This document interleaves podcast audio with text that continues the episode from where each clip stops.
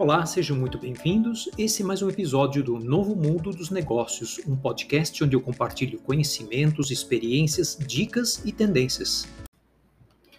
O que separa as organizações modernas das organizações mais tradicionais? E, independentemente de chamarmos de mais modernas ou mais tradicionais, hoje em dia a gente ouve é, nomes como holacracia, sociocracia, business agility, organizações orgânicas, é, organizações fractais, organizações TEAL e tantos outros, né? E a gente muitas vezes para para pensar, fala, puxa, minha organização não é nada disso. Será que é uma organização moderna ou será que não? Ou será que todas essas realmente são aplicáveis em todos os contextos?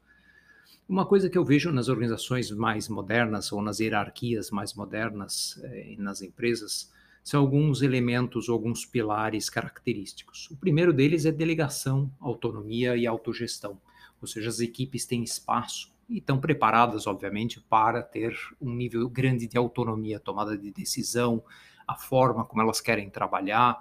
É, as entregas são claras, obviamente, são pré-acordadas, mas existe um grande grau de autonomia na forma do dia a dia de trabalho dessas equipes e como elas querem se coordenar né, essa parte da governança da equipe.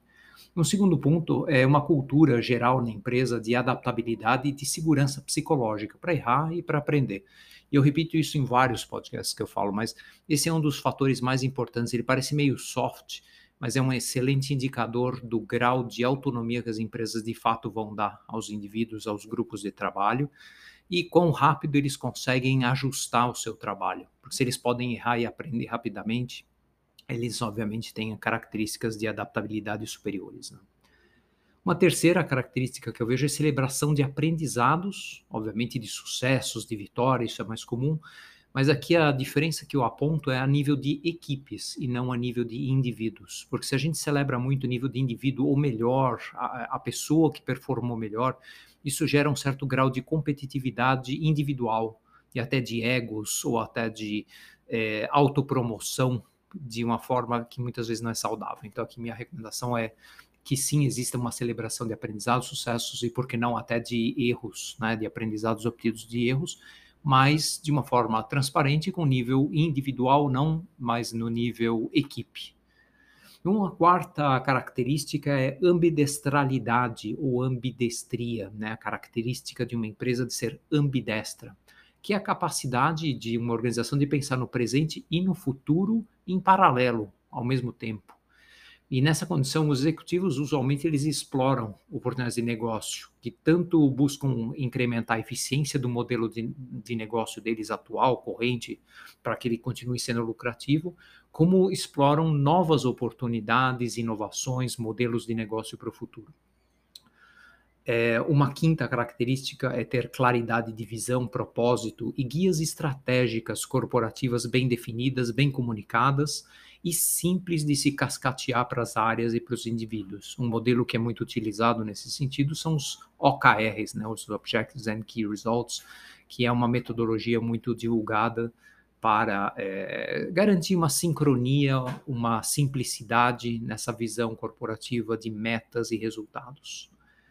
Um outro elemento é alta transparência, alta transparência em toda a organização, no nível corporativo, em todos os níveis, é, seja de dados, de resultados, de novo, de erros e aprendizados também. Então, essa característica de transparência é, é para mim, um forte indicador de uma empresa, uma corporação moderna. E, finalmente, uma ótima orquestração e cadenciamento de atividades entre áreas, entre verticais, unidades de negócio, entre grupos de trabalho ou até entre mercados, né, se a gente está falando de uma empresa multinacional. E essa orquestração e cadenciamento não deve ser confundida como uma coisa impositiva, uma guia, uma bíblia organizacional, vamos dizer assim. Mas simplesmente é garantir que a cadência das entregas seja sincronizada e faça sentido. E por que, que algumas organizações ainda relutam né, em mudar para um sistema, uma forma, uma hierarquia mais moderna? Talvez algumas hipóteses aqui elas estejam em segmentos de mercados mais estáveis e mais maduros, como, sei lá, mineração, por exemplo. Ou talvez eles estão em segmentos que requerem um alto nível de controle, né, e, sei lá, uma empresa jurídica, por exemplo, né? Talvez tenham, estejam tendo sucesso, e muitas vezes o sucesso é inimigo da mudança, né? A gente está tendo sucesso com o modelo, por que mudar, né? O time que está ganhando não se mexe, e sintam que, talvez essas empresas sintam que não precisam mexer, não precisam mudar. E talvez tenha uma cultura histórica de aversão a risco, ou simplesmente seja uma cultura centrada no dono da empresa ou no líder mais alto da empresa. Aqui vale refletir qual é o caso na sua empresa, na sua área, e avaliar se de fato as barreiras à modernização organizacional são reais ou se são só percepções ou vieses históricos. Né? Fica aqui uma provocação da minha parte, é, principalmente porque uma mudança não é rápida, uma mudança organizacional, cultural, que vai junto né, da organizacional, ela não acontece do dia para a noite. Então, não espere que você precise mudar, faça a mudança acontecer, comece a plantar sementes da mudança antes. É isso por hoje, pessoal. Se vocês gostaram, sigam nosso podcast regularmente. Por favor, compartilhem e até o próximo.